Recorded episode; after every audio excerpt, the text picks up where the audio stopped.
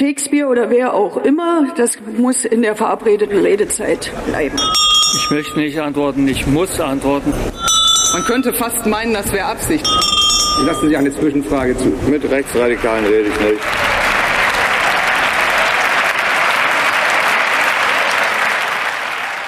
Guten Tag, herzlich willkommen zum Bundestalk, dem politischen Podcast der Taz. Wir, das Taz Parlamentsbüro, reden jede Woche über Politik, was wir bemerkenswert finden, was uns aufregt. Und heute beschäftigen wir uns naheliegenderweise vielleicht mit den Midterms, den Wahlen in den USA. Den großen Erfolg von Trump, den Durchmarsch und den Untergang der Demokraten hat es zum Glück nicht gegeben. Joe Biden erscheint als Sieger, obwohl die Mehrheit im Kongress eigentlich perdu ist. Ist das also nur ein gefühlter Sieg, weil die Katastrophe, das Desaster ausblieb? Und nach vorne geblickt, ähm, gibt es bei den Republikanern nun einen großen Machtkampf zwischen Donald Trump und Ron DeSantis, der in Florida gewonnen hat. Und was passiert bei den Demokraten? Tritt Joe Biden wieder an? Wäre es gut, wenn er wieder antritt? Gibt es Alternativen? Darüber wollen wir jetzt sprechen. Mein Name ist Stefan Reinecke. Ich bin im Parlamentsbüro der Taz zuständig für die SPD und für die Linkspartei und bei mir sind mein Name ist Barbara Junge. Ich bin Chefredakteurin hier bei der Taz, aber vor allem ehemalige Korrespondentin in den USA für den Tagesspiegel damals noch ähm, und leidenschaftliche USA tja, Liebhaberin bei allem Hass. Und wann warst du in den ich USA? Ich war von 2013 bis 16, also die zweite Obama-Amtszeit. Okay. Und uns zugeschaltet ist Dorothea Hahn, die Korrespondentin der Taz aus New York. Hallo, Dorothea. Hallo, ich bin seit 2010 in den USA, erst in Washington und jetzt in New York und ich habe deswegen schon eine ganze Menge Wahlen hier mitbekommen. Dies wird meine letzte sein. Juhu. äh, und diese Wahl hat äh, für mich ähm, das Gefühl hinterlassen von Erleichterung. Okay, Wunderbar. das ist ja schon mal gut. Prima. Und bei uns ist Bernd Pickett. Ich bin Auslandsredakteur der Taz seit vielen, zu vielen Jahren schon ähm, und zuständig dort für, was man im Spanischen Las Americas nennt, also die Amerikas, Nord- und Südamerika. Mhm, gut. So, und jetzt kommt ein kleiner Werbeblock in eigener Sache. Zu links, zu utopisch, zu Klima. Zu kaufen. Die Wochentaz. Die neue linke Wochenzeitung. Immer samstags neu am Kiosk. Fangen wir mit den Demokraten an, also nicht mit Trump. Äh, was bedeutet diese Wahl für Joe Biden? Ist er jetzt mit dem Kongress, die Mehrheiten sind noch nicht ganz klar, aber sind nicht günstig für die Demokraten. Ist er jetzt die berühmte Lame Duck? Dorothea, wie siehst du das? Also Biden hat gestern eine lange Pressekonferenz im Weißen Haus abgehalten und war dabei so gut gelaunt wie selten. So entspannt, so locker, so scherzend. Äh, der empfindet das als Bestätigung und hat auch das Wort gebraucht. Die Wahlen sind die Bestätigung für seine Politik. Bei der Pressekonferenz hat er so ganz nebenbei auch fallen lassen, dass es für ihn schon lange klar sei, dass er wieder kandidieren wird in 2024 und ähm, dass er sich aber noch keinen Termin dafür gesetzt hat, wann er das offiziell ankündigen will. Und was neu ist, seit dem Wahlabend gehen sehr viele von seinen Alliierten, das ist der rechte, der zentristische Flügel, der stärkste Flügel der Demokratischen Partei, an die Medien und sagen, unser Mann für 2024 ist Joe Biden. Und die lassen sich auch nicht dadurch beirren, dass Joe Biden in diesem Monat 80 wird, sondern sagen, das ist der Mann der Kontinuität und die Wähler haben gezeigt, dass sie so jemanden jetzt auch noch brauchen. Mhm.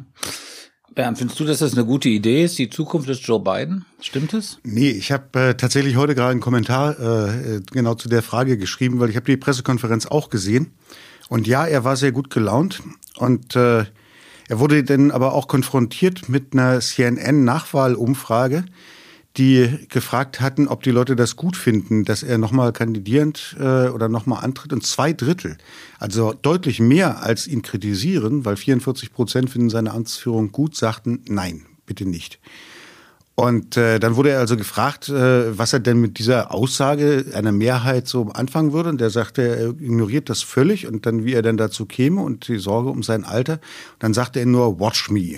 Ähm, Mhm. Guckt mich doch an. Und dann habe ich heute geschrieben, dass das vielleicht keine so ganz richtig gute Idee ist, weil bei der gleichen Pressekonferenz, ähm, er wurde gefragt, wie er den Abzug der Russen aus Cherson findet und sagte dann, ja, der Abzug aus Felucha sei also, äh, was? Nein, äh, Cherson.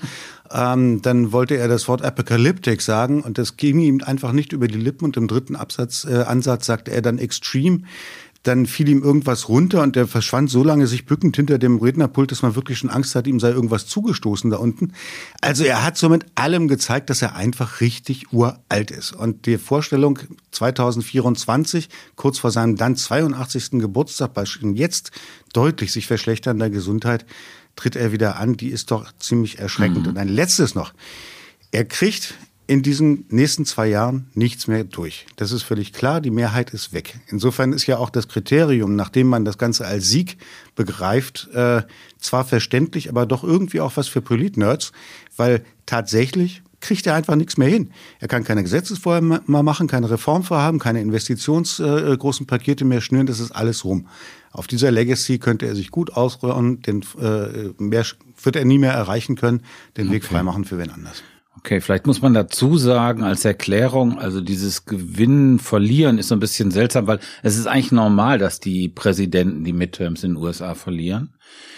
Oder? Also ich glaube, Bush hat die mal nach 9-11 gewonnen, aber das ist schon eine Weile her. Es ist eher so der Normalfall, Checks and Balances, dass die verloren gehen. Ja, auf jeden Fall, das ist der absolute Normalfall. Aber also so, es wird ja sogar schon gefeiert, dass es ein extrem guter Wahlausgang ist. Das stimmt auch, es ist ein historisch guter Wahlausgang, auf jeden Fall.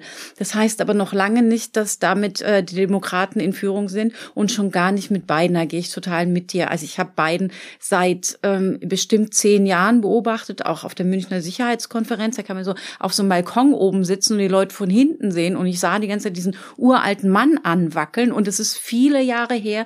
Er ist für seine äh, für seine Wortfindungsprobleme und für seine ähm, Verwicklungen in der Außenpolitik äh, bekannt. Ich glaube, es wird nichts und vor allem die Zentristen sind sicher die stärksten und wahrscheinlich müssen sie damit auch gehen. Aber äh, aber auch der andere Teil der Demokraten muss ja mitgenommen werden und nicht von dem uralten Mann. Tut mir also leid. der andere Teil sind sozusagen ist die sind die Linken, die Linken. Woken äh, bei den Demokraten genau.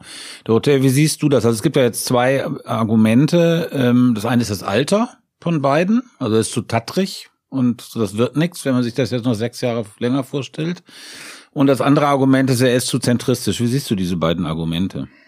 Ähm, ich äh kann nichts gegen das Altersargument sagen. Der Mann wird 82 sein bei den nächsten Wahlen, wenn er dann noch lebt. Ähm, und es gibt ähm, zugleich die Erfahrung, dass die Republikaner, insbesondere Trump, aber auch sehr viele andere, in den letzten Jahren ganz aggressiv auf seine angebliche Demenz, auf seine angebliche Tatterei, auf seine angeblich fehlende Körperkontrolle gesetzt haben. Das ist nach hinten losgegangen. Ähm, und was das Stottern betrifft, das stimmt auch, aber der Mann stottert seit seiner Jugend und das ist eines seiner, mhm. eine seiner, nicht seiner Stärken, aber er nutzt das taktisch aus. Also er hat bei jeder Gelegenheit, wo er auf das Stottern angesprochen worden ist, gesagt, ich habe ein Handicap und ich habe es überwunden und ich lebe damit.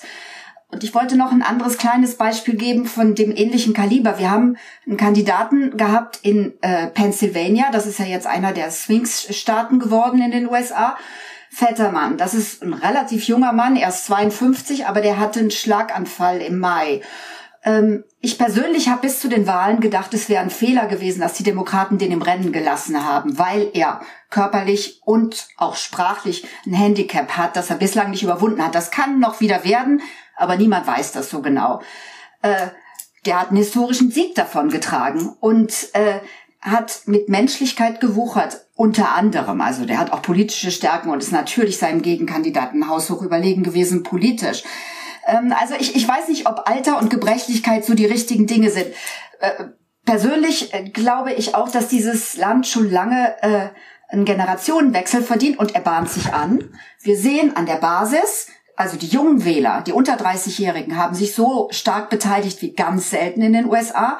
Und man sieht äh, an, an verschiedenen Punkten, zum Beispiel bei neuen Kandidaten, da sind ja sehr viele neue Linke äh, jetzt gewählt worden und mehrere andere auch nicht gewählt worden, haben aber äh, sehr dynamische Wahlkämpfe vorgelegt.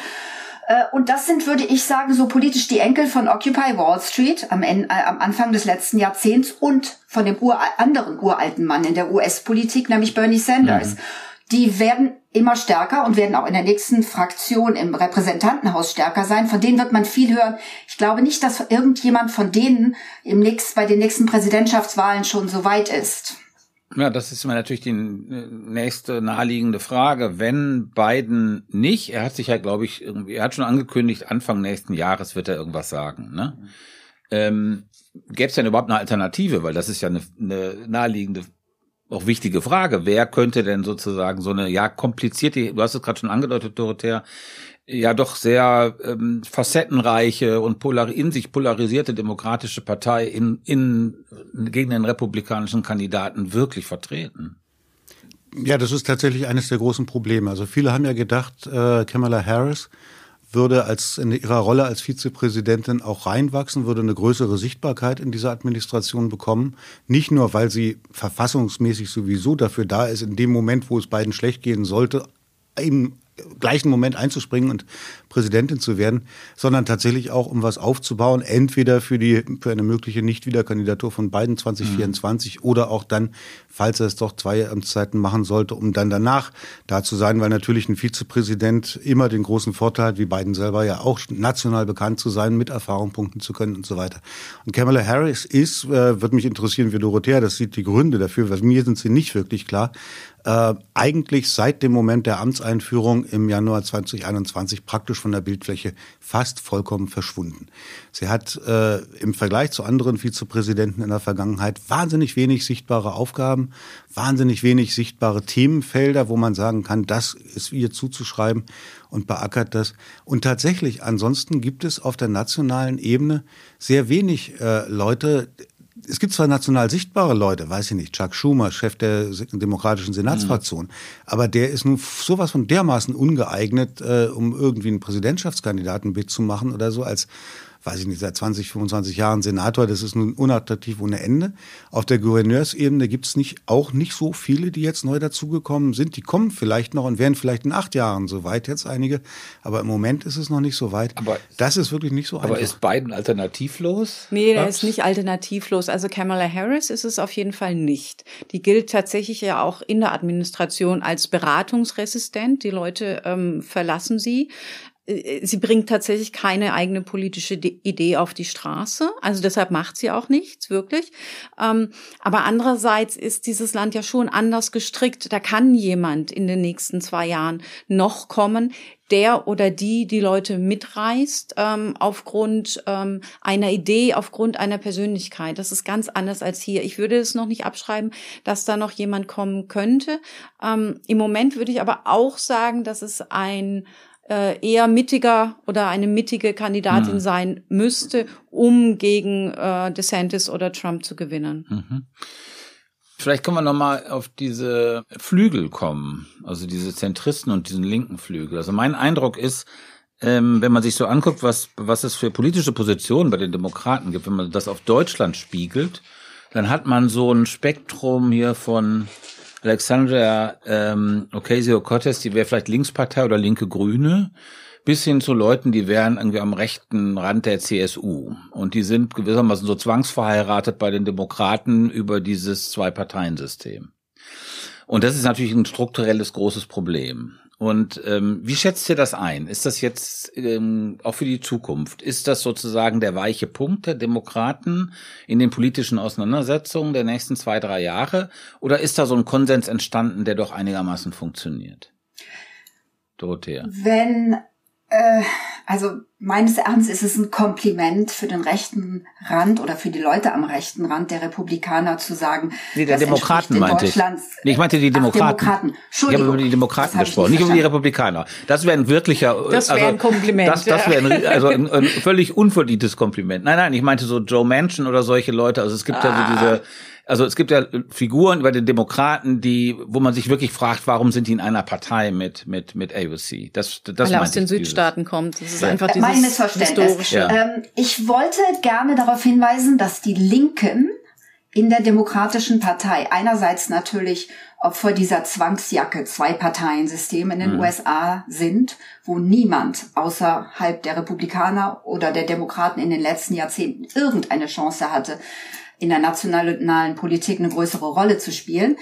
Und andererseits, dass diese Linken zugleich die wahrscheinlich diszipliniertesten aller Demokraten sind. Wer im Augenblick, und das habe ich in den letzten Wochen oft gemacht, wer im Augenblick ähm, junge Leute fragt, die 2016 und dann wieder 220 sich blutige Nasen geholt haben in der Demokratischen Partei, weil sie alles dafür versucht haben zu geben, dass Bernie Sanders der Kandidat wird, mhm. äh, die sagen heute alle, also das haben sie damals auch übrigens schon gemacht. Bernie hat verloren in den äh, Primaries und seine Leute sind fast militärisch diszipliniert dann auf den Kurs der offiziellen Kandidaten umgeschwenkt. Und äh, wer die heute fragt, äh, wird hören, erstens, Bernie ist alt, aber wenn er wieder kandidiert, mache ich wieder Kampagne für ihn. Und zweitens, wenn am Ende oder von Anfang an Biden unser Kandidat ist, dann werde ich ihn unterstützen. Ich bin völlig mit Barbara einverstanden, dass zwei Jahre in der US-Politik eine extrem lange Zeit ist und dass hier mit Showbusiness und weiß ich nicht was für Ereignisse noch sehr viel passieren kann. Aber das ist erstmal mein aktueller Stand. Ich glaube nicht, dass die, dass der, dass das Problem gegen einen, einen gemeinsamen Präsidentschaftskandidaten von dem linken Flügel der Partei kommen würde. Ich glaube allerdings, dass die Zentristen, wie das in den letzten Jahren immer der Fall gewesen ist, wieder jemanden aus ihrem Flügel versuchen werden durchzupuschen mit sehr viel Geld, mit sehr viel Man- und Woman-Power und wahrscheinlich auch ohne viel Rücksicht auf Verluste. Davon gehe ich auch ganz fest aus. Deshalb wird es auch, glaube ich, keine linke Kandidaten oder linke Kandidaten mhm. geben. Okay. Kommen wir jetzt äh, bei den Demokraten vielleicht noch auf einen Punkt bei, beim Wahlkampf. Es gab offenbar ähm, die, dass die Demokraten bei den Republikanern Leute, die America, also die so Trumpisten waren, unterstützt haben. Make also, America Great Again, MAGA-Kandidaten. Genau, Make America Great Again, also so Trumpisten, die irgendwie diese ähm, Denier sind, also die glauben, dass der Wahlsieg gestohlen wurde und putschistische Tendenzen haben und so weiter. Die Demokraten haben die irgendwie gefeatured mit Geld, um sie zu besiegen. Also das ist so ein dirty Trick, oder? Ja, ja ich kann es nochmal genauer schildern. Die haben einfach wirklich Millionen Dollar da reingepumpt, hm. die idiotischsten, verrücktesten Kandidaten zu unterstützen mit Fernsehspots, mit Geldern, ähm, Werbekampagnen, damit wiederum die, die so Verrückten gewinnen, dass die Wählerinnen und Wähler denken, okay, zu verrückt, dann wählen wir schon lieber einen Demokraten. Das heißt, die Hoffnung, die eigenen Wahlchancen zu, zu ähm, stärken, indem sie jemand Verrücktes daran stellen. Finde ich gewagt, wenn man so Trump anguckt. Aber ähm, ich habe, was ich gesehen habe, mehr als ein Dutzend hieß es, hat die, die Strategie funktioniert. Und ich habe, ich höre gleich auf ja. zu sprechen, Angst, dass sie das wiederholen, weil irgendwie, ob dieses Mittel mhm. rechtfertigbar ist in dieser Situation, wo dieses Land im, also in Teilen immer mehr abdreht, würde ich ganz hart in Frage mhm. stellen. Das ist so eine Art, äh, man versucht Trump mit trumpistischen Mitteln zu schlagen, oder, Dorothea? Also das ist jetzt, diese, diese Techniken sind jetzt nicht in diesem Wahlkampf erfunden worden. Es gab Zeiten, als Clinton kandidiert hat und als irgendwelche Schmierenschreiber da versucht haben, Sexskandale, das war lange vor Monika Lewinsky rauszusuchen, um, mhm. äh, um den Mann politisch fertig zu machen. Also das, das auf beiden Seiten, das gehört bei den USA zu dem typisch dreckigen Politikgeschäft dazu. Also ich würde sagen, was Wahlkampf in den USA ausmacht und für mich so unerträglich macht, ist einerseits Geld, dieser hier hat fast 17 Milliarden Dollar gekostet. Und zweitens schmutzige Tricks. Äh, das Problem sehe ich ähnlich wie Barbara bei diesen, bei dieser Kampagne. Ähm, die haben 19 Millionen ausgegeben, um extremistische, radikal rechte Kandidaten zu unterstützen. Leider haben diese Leute alle verloren. Also diese radikal rechten Kandidaten haben alle verloren. Ähm, der Trick ist also aufgegangen, deswegen ist die Chance groß, dass die Demokraten das wieder machen. Aber Zugleich berauben sie sich selbst eines Argumentes. Also es ist nicht nur die Gefahr, dass irgendwann einer von diesen Teufeln, würde ich mal sagen, gewinnt, sondern auch, dass die Demokraten nicht mehr sagen können, Leute wie Trump sind eine Gefahr mhm. für die Demokratie. Was ja mhm. eines der stärksten Argumente ist, wenn du anhörst, was äh, an, an Campaigns lief, was in den Podcasts lief, was, was die mhm. Erzählung war. Es ist eine Gefahr für die Demokratie, geht wählen, damit wir diese Gefahr abwenden können. Und ich meine, es sind viele von diesen gefährlichen Verrückten ähm, im, im Haus, im, im Senat auf jeden Fall jetzt schon. Mhm. Genau. Ja, es sind ja auch viele wiedergewählt von, von der Art, also Marjorie Taylor Greene ist ja. bekanntestes, äh, bekannteste Figur dieser Art.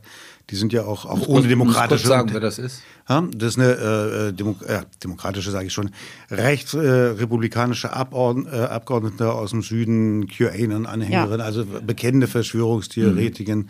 Theoretikerin, Election Denierin, ähm, die sich mit Positionen äh, unterschiedlichster Verrücktheit hervortut, im Moment gesagt hat, für dieses, äh, für diese Legislaturperiode, und das ist natürlich auch eine der interessanten Diskussionen dann, not one more penny for Ukraine. Mhm. Ähm, da wird sie ein paar MitstreiterInnen finden in der Fraktion, wenn auch vielleicht nicht die Mehrheit, so das, äh, so, aber ähm, also so, ne? also die gibt's auch ohne, dass die Demokraten ihnen helfen. Klar. Aber die, das, das ist äh, ganz erstaunlich, dass das geklappt hat, dass es aufgegangen ist und äh, ja, also moralisch ist es zumindest zweifelhaft und es äh, verschafft dir ein Legitimitätsproblem, mhm. wenn das größer bekannt wird. Ich weiß nicht, ich fand erstaunlich, dass es am Wahltag relativ wenig thematisiert ja. wurde. Ich habe es tatsächlich nur auf Fox News, in der, in der, also auf einem konservativen mhm. Sender, mal debattiert äh, gefunden, äh, wo dann jemand sagt, es geht auf. Andererseits, wir kommen ja gleich zu den Republikanern nämlich Absolut.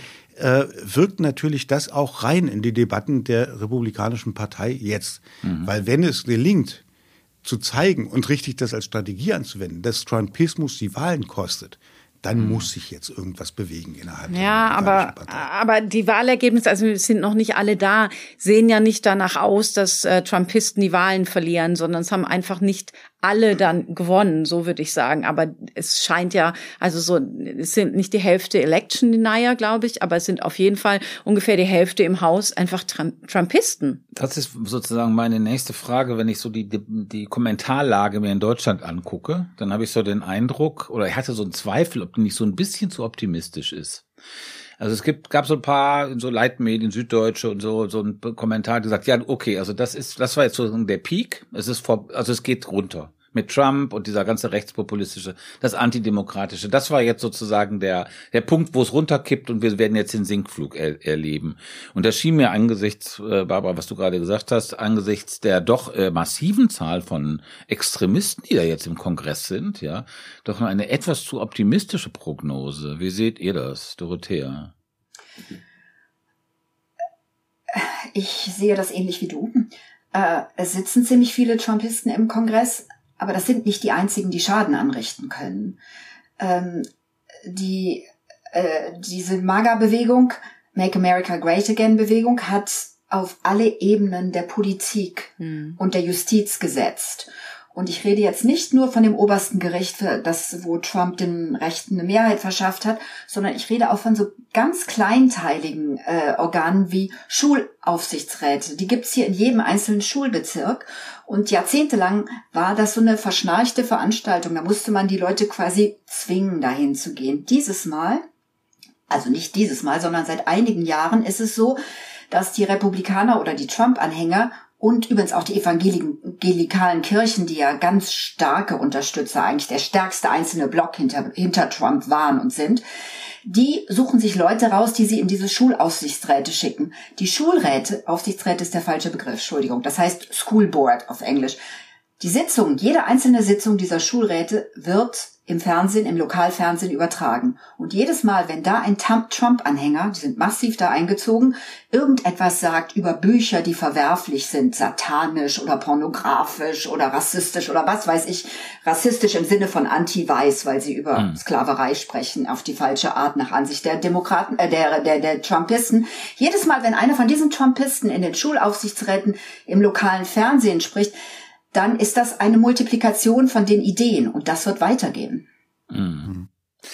Ja, kommen wir zu den zur Grand Old Party. Ähm, es gibt diesen überraschenden, ja überraschend deutlichen Erfolg von dem DeSantis in Florida.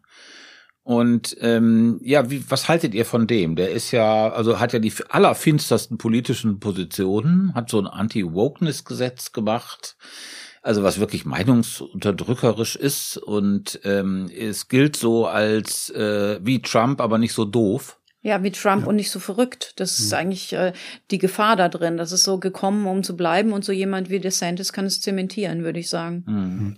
Ja, also DeSantis hat ein paar Sachen, also von politischen Positionen wäre der, wenn du wieder den Deutschland-Vergleich mhm. bringen willst, wäre ganz, ganz, ganz rechts außen in der AfD. Mhm. Und zwar wirklich ganz rechts außen. Also bei Höcke.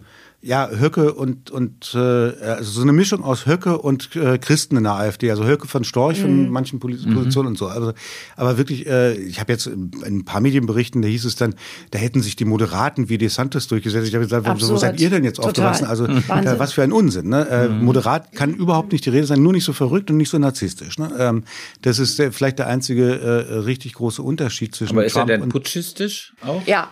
Ja, ja, natürlich. Ja, er hat, er hat sich ja auch, er ist ja auch von Trump lange unterstützt worden. Er hat nie widersprochen äh, äh Trumps Trumps Lüge.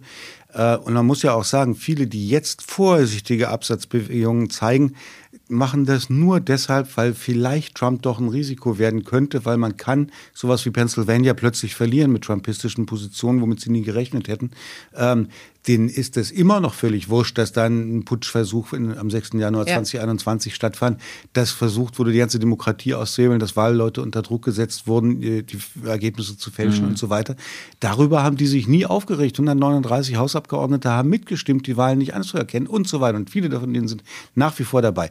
Das ist also eine im höchsten Grade begottene Veranstaltung und eine große Verlogenheit. Aber von einem Schub Richtung Moder Moderatentum, was man so früher so Moderate Republicans genannt hat, mhm. kann man vielleicht bei zwei kleinen Wahlen in Georgia kann man das äh, so sehen, nämlich Camp und, und Raffensperger, der Secretary of State, weil die nun wirklich sehr die Demokratie verteidigt haben gegen die Versuche von Trump, die Wahl in Georgia zu kippen damals.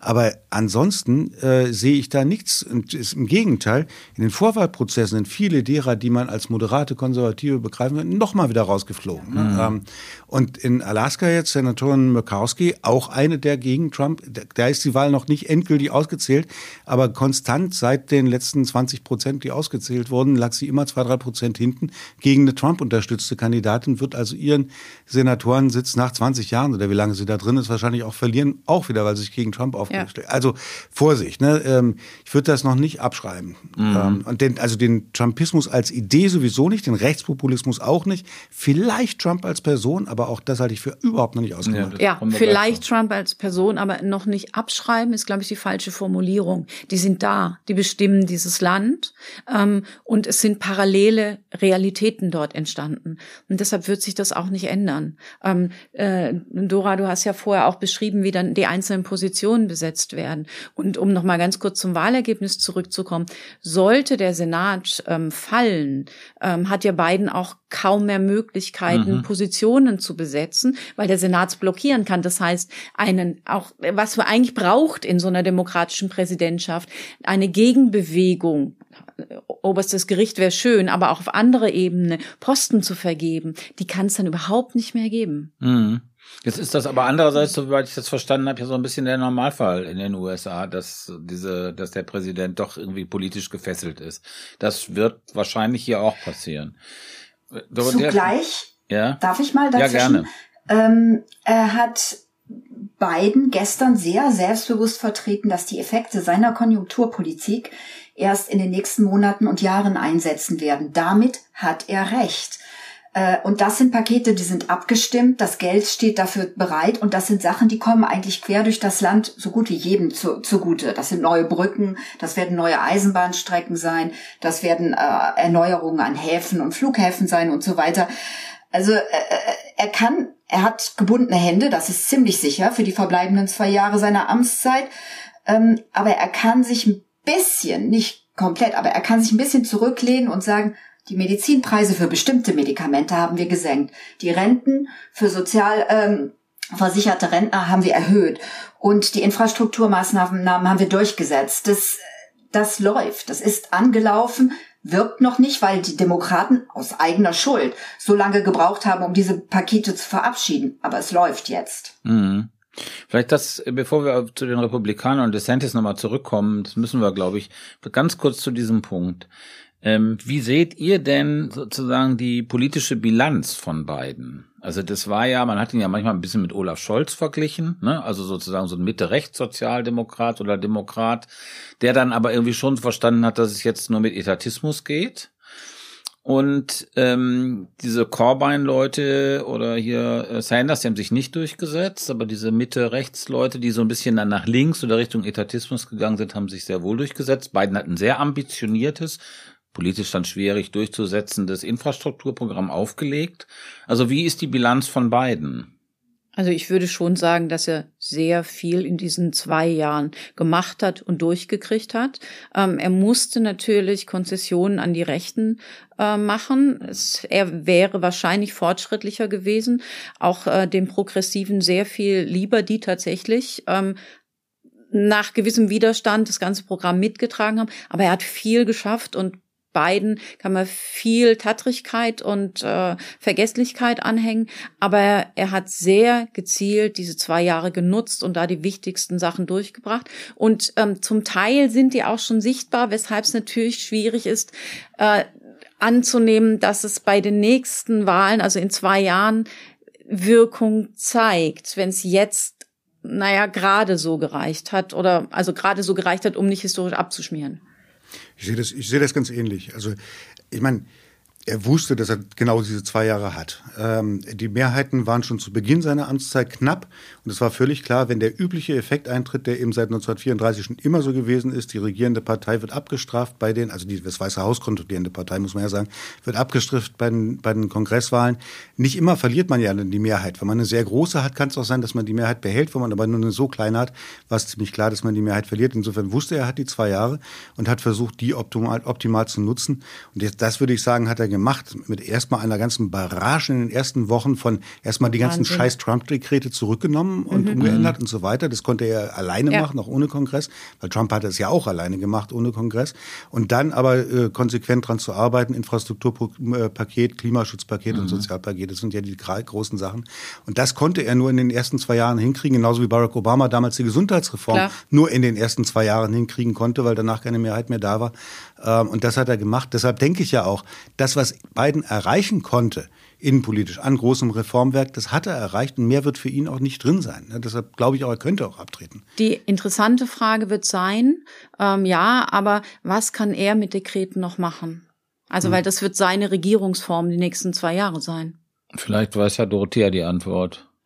Äh, äh hier, ich, ich wollte gerne noch auf deine vorausgegangene Frage äh, okay. was sagen, Stefan.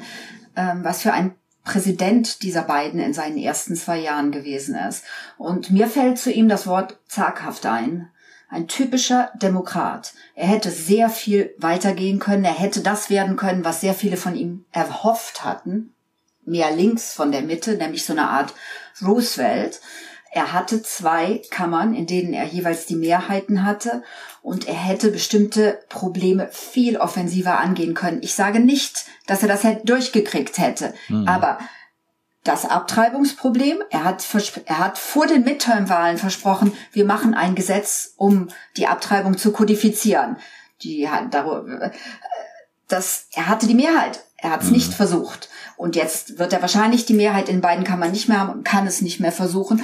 Und äh, er, er hat in den letzten zwei Jahren, würde ich sagen, mehr um die Unterstützung von moderaten Republikanern gekämpft als um die Unterstützung seiner eigenen Parteilinken. Mhm. Naja, weil in Wahrheit hatte er auch nicht unbedingt die Mehrheit. Wenn du gegen Konservative aus dem Süden in der eigenen Partei kämpfen musst, dann ist das Wort Mehrheit schon sehr gewagt. Was ich in den letzten zwei Jahren Joe Manchin gehasst habe dafür, dass er wirklich alles blockiert, ähm, war emotionaler als gegenüber den Republikanern, die ich natürlich eh abgeschrieben habe. Aber es ist eine Frage, hatte er wirklich die Mehrheit? Es ist dieses Parteienkonstrukt der Demokraten, die eigentlich aus dem konservativen Lager kommen und einfach im Süden auch noch dort sind. Mhm, das ist also, keine Mehrheit. So Joe Manchin muss man noch kurz sagen, also das war ein Senator, ne, ja. der äh, dieses sehr äh, großvolumige ähm, Programm der Demokraten von beiden über Monate äh, boykottiert hat äh, und am Schluss, aber wirklich nach Monaten und nach einem Jahr irgendwie dann umgefallen ist oder äh, einen Schritt zurückgetan hat. Ja, nachdem es aber auch sehr abgespeckt worden war. genau. Nachdem es abgespeckt worden war, ganz genau. Also in diesem Land, das darf man nicht vergessen, es hat 2016 gegeben und die Leute, die für 2016 gesorgt haben, und damit meine ich, dass einerseits die Anhänger von Trump damals so stark an die Oberfläche gekommen sind und andererseits, dass ein Vorgehen wie das von Bernie Sanders so relativ erfolgreich gewesen ist, diese Leute sind immer noch im Land. Und was dahinter steckt, ist zu einem ganz großen Teil äh, ein extremer ökonomischer Druck. Wenn man hier mhm. so einen Schwachsinn hört im, oder gehört hat in der zurückliegenden Kampagne, Biden sei verantwortlich für die Inflation, dann das stimmt oberflächlich natürlich nicht. Ähm, hier sind sogar die Benzinpreise zurückgegangen dank der Regierungs- oder äh, Zentralbankintervention äh, und Inflation im Augenblick ist eher ein globales Phänomen. Aber dahinter stecken 30 bis 40 Jahre Reallohnverluste. Dahinter stecken Deindustrialisierung von ganzen Regionen. Dahinter stecken also ganz handfeste ökonomische Argumente, die für die meisten Wähler, die früher die Demokraten gewählt haben und dann zu Trump übergewechselt sind, weiterhin zählen. Und deswegen habe ich Roosevelt gesagt, deswegen haben sehr viele Leute mhm. auf so auf jemanden gewartet und gehofft, der arbeitet wie Roosevelt, äh, weil das hätte appelliert an die Notwendigkeiten dieser großen Menge von Leuten, die weiterhin hier im Land ja. sind. Ja, klar. Das finde ich übrigens, also wenn, wenn ich da ähm, ein bisschen was also weitergehendes so. Weil was mir aufgefallen ist, wenn man sich diese Wahlkarte jetzt nochmal angeguckt hat, ne, wie gesagt, ist noch nicht endgültig ausgezählt, aber Tendenzen sind ja schon sichtbar. Dann ist zum einen diese Tendenz, die man jetzt schon seit einigen Jahren hat, die genau auf, das beruht, auf dem beruht, was Dorothea gerade gesagt hat, äh, dass die Demokraten definitiv, ähnlich wie die SPD hier, ihre Rolle als Partei der Arbeiterschaft einfach komplett verloren haben. Und ich glaube, die kriegen sie auch nie wieder. Und das Zweite, was ich diesmal jetzt, und dafür ist DeSantis natürlich interessant. Früher hat man immer gesagt in der Wahlarithmetik, keiner wird Präsident, wenn er nicht Florida und Ohio gewinnt. Mhm. Ähm, heute sind beide Staaten eher konservativ. Und Florida jetzt mit diesem Sieg von DeSantis, wenn du dir anguckst, wo der überall gewonnen mhm. hat, in den schwerst Latin Latino-Populationen, mhm. in den starken bevölkerungsreichen Gegenden rund um Miami und Broward County und so weiter. Das ist außergewöhnlich. Das ist, wenn sich das so zementiert, der Grip der Republikaner darauf, dann können die Demokraten das komplett vergessen und müssen dann gucken, wie sie das ersetzen können, welche neuen Koalitionen sie bilden können.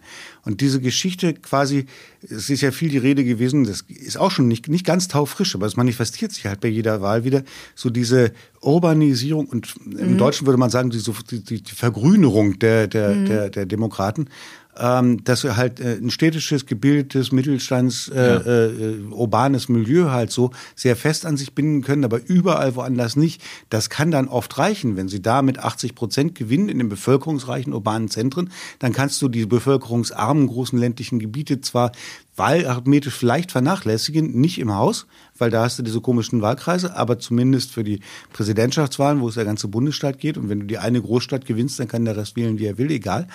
Aber das ist natürlich, äh, ist das das Modell, was die Demokraten wirklich wollen und was sie können und wo sie, wo sie hinwollen?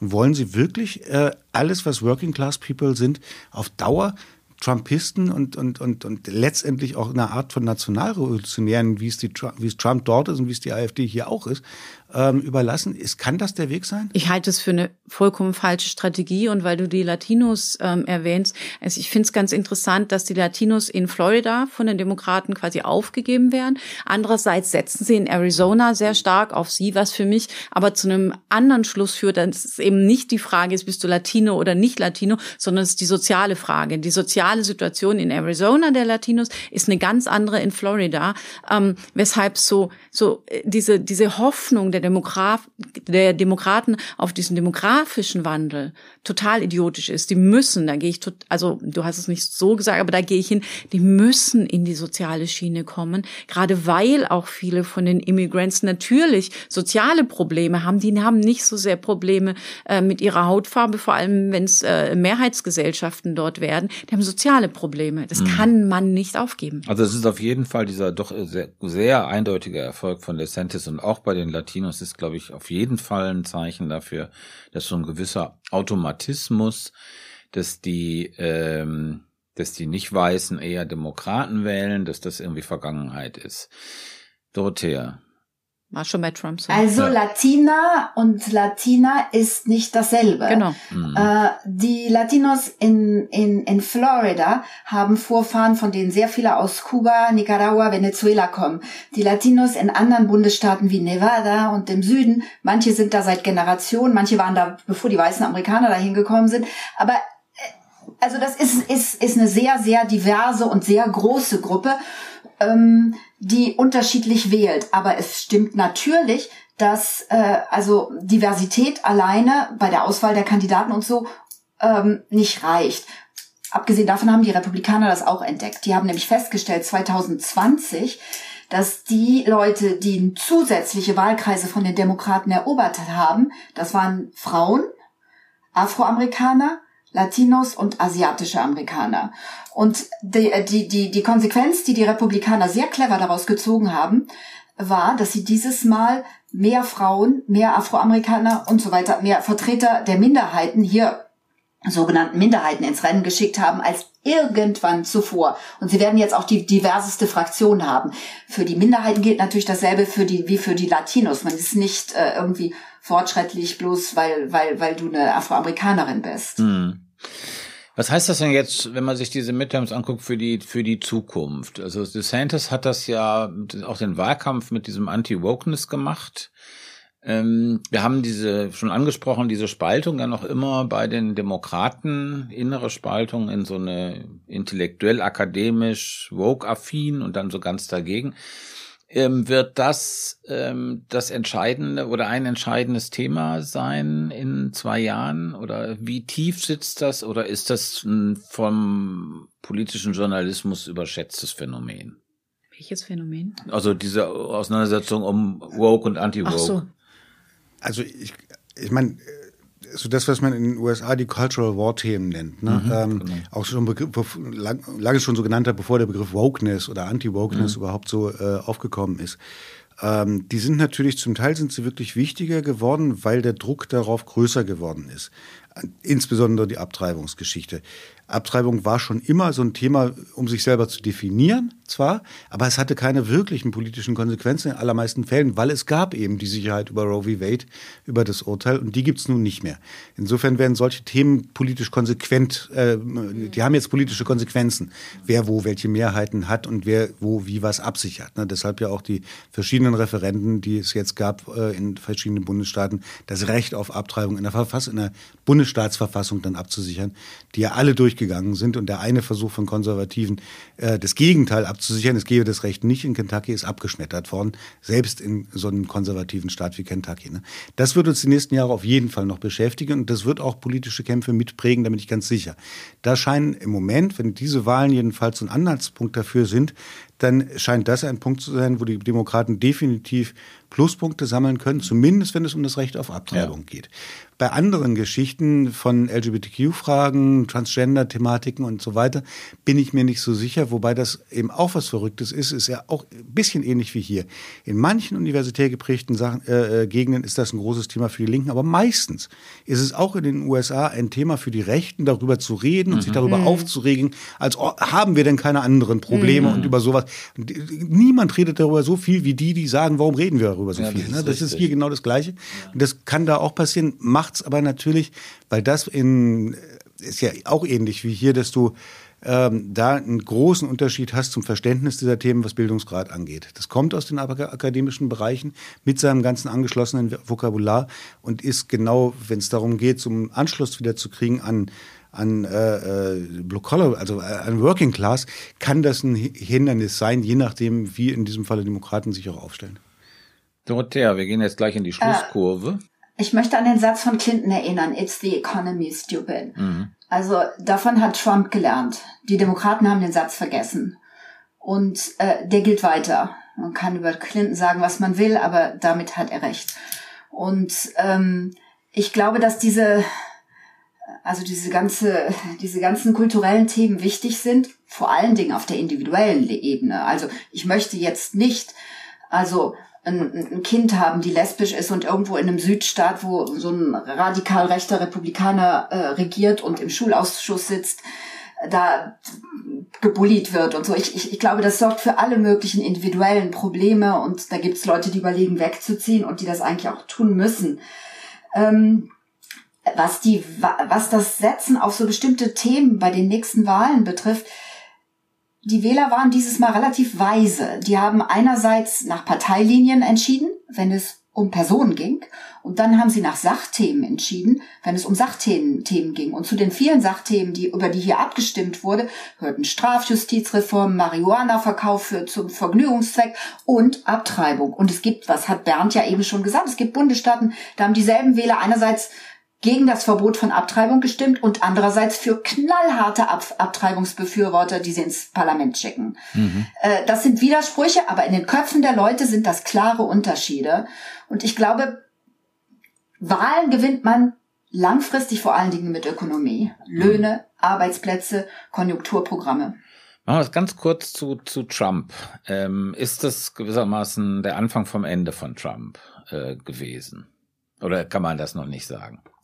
Es ist noch nicht sicher. Bei Trump sollte man immer ganz vorsichtig sein, ihn abzuschreiben. Ähm, der hat Wege, äh, wieder hochzukommen. Der hat möglicherweise auch Wege, gegen DeSantis sich durchzusetzen. Das halte ich noch nicht für mhm. ausgemacht. Es kann gut sein, dass DeSantis der Nächste ist, aber dass Trump deshalb weg ist, würde ich schwer in Frage stellen. Mhm. Ist es denn vorstellbar, so wie du vorhin Bernd gesagt hast bei den Demokraten, dass da noch jemand ganz Drittes kommt, bei den Republikanern auch, oder sind das nur diese beiden Figuren? Es ist ja noch nicht mal sicher, dass DeSantis wirklich kommt. Er mhm. hat es bis jetzt nie erklärt. Er wird gehandelt, weil er halt so erfolgreich ist mhm. und weil aus den Reihen der Gouverneure immer gerne auch äh, Präsidentschaftskandidaten kommen, weil die sind Washington Outsider, sind aber trotzdem Macher, die äh, Regierungserfahrung aufzuweisen haben. Und wenn dann jemand noch so ein, wenn auch zweifelhaftes Charisma hat wie DeSantis, dann ist er natürlich im, im Rennen bei dieser Geschichte. Ähm, ich bin erstmal, erstmal bin ich ehrlich gesagt äh, gespannt, was Trump am 15. Mhm. jetzt mhm. macht, weil er hatte ja die ein a very big announcement angekündigt und alle haben gesagt, okay, dann erklärt er seine Kandidatur. Jetzt reden alle möglichen Leute äh, wie ein kranken Hund auf ihn ein, dass er das bitte verschiebt bis nach der Stichwahl in Georgia. Ähm, große Frage, hält sein Ego das aus oder nicht? Mhm. Oder sagt er nach dem Dämpfer, und das wurde ja auch in republikanischen Kreisen durchaus als Dämpfer für ihn begriffen, die äh, mhm. doch nicht immer so erfolgreichen Ergebnisse der von ihm ausgesuchten Kandidaten am vergangenen Dienstag, nimmt er das vielleicht auch erstmal nur als Vorwand, um sich noch nicht zu erklären, erstmal noch zu warten, was passiert in Georgia und dann zu gucken oder so. Alles möglich. Weg ist er nicht, dazu ist er viel zu gekränkt über seine Abwahl, um sich schon mhm. so zu verabschieden. Und äh, nur um ein nochmal auf die Frage einzugehen, kann es noch jemand Drittes geben? Es ist nicht besonders wahrscheinlich, weil in den USA noch stärker als bei uns der Machtfaktor zieht. Das heißt, mhm. äh, hat jemand schon was gewonnen? Hat jemand diese Stärke, um sich, das ist ja die Frage, gegen Trump im Zweifel aufzulehnen, falls Trump selbst wieder antreten wollen würde? Und das sehe ich nicht. Sie sind ja alle untertan. Es sei denn, du hast so eine starke Wahl hinter dir wie DeSantis und das war jetzt die Chance. Da kommt eigentlich planmäßig keine mehr. Okay. Dorothea, haben wir Trump hinter uns oder nicht? Äh, ich glaube, äh, nein. Ähm, ich, ich bin relativ sicher, dass er nicht mehr der Präsidentschaftskandidat der Republikaner werden wird. Und ich weiß von einer ganzen Reihe von Republikanern, die schon auf der Liste der Basis, der radikal rechten Basis äh, äh stehen. Und wer jetzt mit Trump-Anhängern an der Basis redet, und das übrigens auch schon vor den Wahlen, hört diese Namen. Dazu gehört der hier bereits erwähnte äh, DeSantis. Dazu gehört aber auch der Gouverneur in Florida. Da gehört die ehemalige UN-Botschafterin Nikki Haley dazu. Die, da gehört äh, eine, eine, eine Gouverneurin aus dem Mittleren Westen dazu. Die, die Leute, die da strategisch denken, und dabei sind die Republikaner sehr gut, äh, die denken nicht mehr an Trump und seinen Ballast, sondern die denken an ihre Politik und ihre Programme. Und mhm. dafür gibt's genügend Leute bei denen. Ich glaube, die haben mehr Nachwuchs als die Demokraten aufgebaut. Mhm. Es war, gab ja auch, glaube ich, von, von führenden ähm, Republikanern der, die Überlegung, gut, das war jetzt die dritte Wahl, die äh, Trump hintereinander eigentlich verloren hat, was jetzt nicht kein, nichts, äh, nicht unbedingt sagt, dass er die vierte auch noch verlieren mhm. sollte. Aber ich weiß nicht, ob wir noch eine Sekunde haben, aber man muss ja noch mal eins wissen. Trump ist ja als Outsider reingekommen. Er hat als Underdog und Outsider überhaupt seine erste Nominierung 2016 mhm. gekriegt gegen den Willen des gesamten republikanischen Establishments, die es nicht für möglich hielten, dass man mit so einer äh, Flachpfeife wie Trump eine Wahl gewinnen könnte. Inzwischen hat er eine Machtbasis ohnegleichen innerhalb mhm. der Partei aufgebaut, die flankiert wird von einer Bewegung von außerhalb ja. der Partei, die sowohl militant, sehr äh, Social Media aktiv, ähm, finanzstark ist und so weiter. Also nicht abschreiben, nicht unterschätzen, selbst wenn politische Parteistrategen der Republikaner ihn lieber heute als morgen vielleicht loswerden würden und nur überlegen, wie können wir seine Wählerbasis, die er mobilisieren kann, trotzdem zu uns kriegen, ohne aber die zu verlieren, die er verschreckt. Das ist ja so die, die Frage, die die Republikaner sich stellen. Aber da lässt er sich ja überhaupt nicht drauf ein. Das ist ja überhaupt nichts, was in seinem Kalkül irgendwie drin wäre. Und wenn ihm da einer sagt, du zieh dich mal ein bisschen zurück, ja, hier, der Deep State will mich weghaben, das geht ja gar nicht. Der ist viel zu gekränkt und viel zu auf sich selbst bezogen, um sich auf solche Überlegungen einzulassen. Und es haben sich Machtapparate um ihn herum außerhalb der Partei gebildet. Diese ganze Election Denier Geschichte ist strategisch aufgebaut worden erst gesagt, aber danach richten sich die Leute. Ähm, da geht wahnsinnig viel Geld rein, außerhalb der Partei. Mhm. Ja, das ist ja alles ganz schön schwierig und auch ganz schön trostlos letztendlich. Ja. Ähm, ähm, wie gesagt, ich habe da diesen Zweifel an diesen sehr optimistischen, teilweise sehr optimistischen Kommentaren mal kurz äh, anklingen lassen. Und ich glaube auch, dass es äh, ein völlig offenes Match ist, wie es weitergeht. Auf jeden Fall bedanke ich mich bei euch für diese muntere Diskussion. Das war der Bundestalk. Wir bedanken uns auch bei Nikolai Kühling für die Produktion und bei Anne Fromm für die Redaktion. Äh, Fragen oder Kritik, wenn ihr welche habt, gerne an bundestalk.taz.de. Und wenn ihr Geld loswerden wollt, könnt ihr das auch gerne machen für diese Sendung, nämlich über Taz zahle ich. Dann bis nächste Woche. Ciao. Schönes Wochenende. Vielen Dank. Noch nicht Moment. So, damit ist das jetzt hoffentlich auch erledigt.